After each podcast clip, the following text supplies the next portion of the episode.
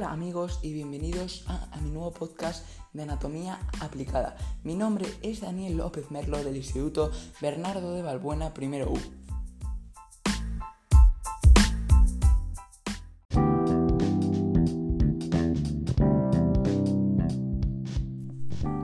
Seguramente que vuestras abuelas os han contado en muchísimas ocasiones que antiguamente era muy común que se enterraran a personas vivas.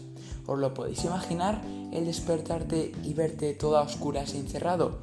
Y lo curioso es que estas personas eran totalmente conscientes de todo lo que sucedía, que podían verlo y oírlo. Lo único que no podían era moverse pero os invito a que sigáis en mi podcast y te explicaré en qué consiste este, este trastorno, cuáles son sus síntomas y causas y por supuesto su, un tratamiento, ya que me supongo que a todos nos aterrorizaría la idea de que nos pudiera pasar y tener que ver cómo somos enterrados en vida como lo hacían con nuestros antepasados.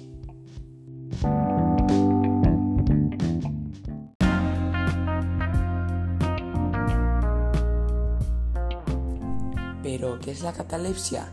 La catalepsia es un trastorno del sistema nervioso central que se caracteriza por la pérdida de la movilidad y la sensibilidad del cuerpo. La persona que la presenta sufre una parálisis corporal, los músculos se endurecen y se tensan, por lo que es incapaz de realizar ningún movimiento. Además, parece que la sensibilidad al dolor se reduce la respiración y el pulso se ralentizan y la piel pierde color. Por lo tanto, el estado del sujeto es similar al de un fallecido y puede crear confusión si no se conocen los síntomas. De hecho, a lo largo de la historia se han dado casos de personas enterradas vivas cuando han sufrido un ataque de catalepsia.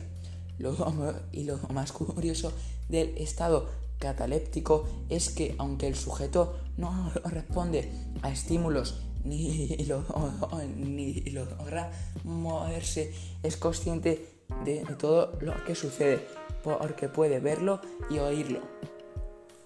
Por todo lo anterior, la catalepsia ha sido conocida como muerte aparente y ha causado terror durante muchos años.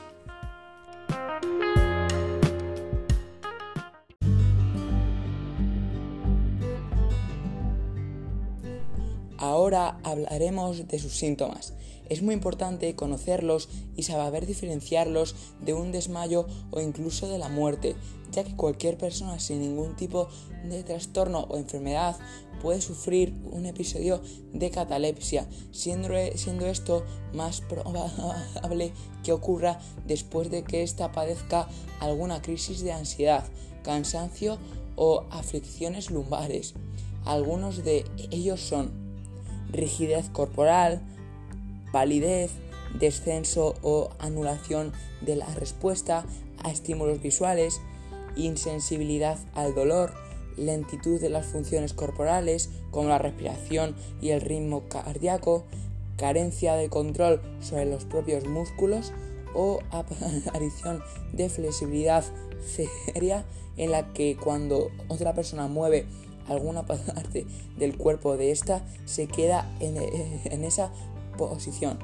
Así pues, la catalepsia se expresa a través de síntomas de tipo motor y fisiológico.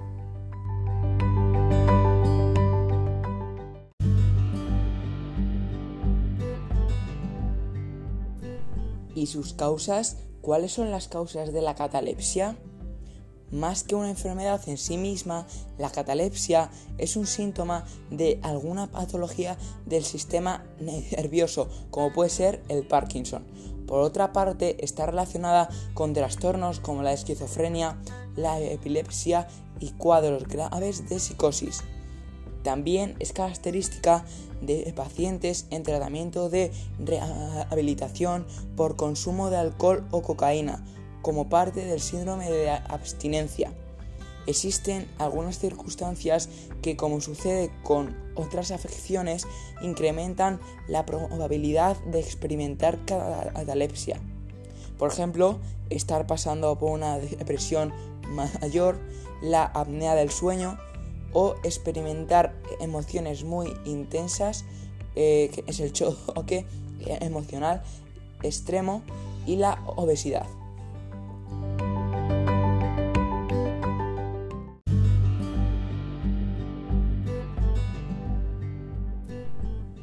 Y por último, hablaremos del tratamiento. Cuando se da un caso de catalepsia, es importante que un profesional haga una evaluación urgente del estado del paciente, teniendo en cuenta los síntomas que presenta y comprobando si hay actividad en el organismo con pruebas como el electroencefalograma y el electrocardiograma. Primero para descartar la muerte y a continuación para averiguar cuál es la enfermedad o trastorno que hay detrás. Como vimos antes, la catalepsia no es una enfermedad en sí misma, por lo tanto no tiene un tratamiento específico. Los tratamientos administrados serán de cara a la enfermedad que ha provocado el episodio. Si la enfermedad principal está relacionada con el sistema nervioso, como ocurre con el Parkinson y la epilepsia, los relajantes musculares son beneficiosos según se ha, comprobado. Cuando el diagnóstico principal tiene que ver con trastornos realizados con la salud mental como la esquizofrenia, psicosis, etc., el tratamiento recomendado comprende la administración de antipsicóticos y sesiones de psicoterapia.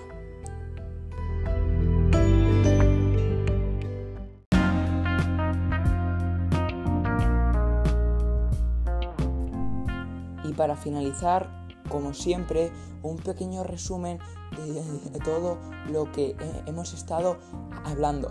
Recordar que la catalepsia no es una enfermedad, sino un trastorno del sistema nervioso central y cuyos síntomas debemos tener muy en cuenta y saber diferenciarlos para no equivocarnos, ya que estoy muy seguro que a nadie le gustaría experimentar la sensación de una muerte prematura.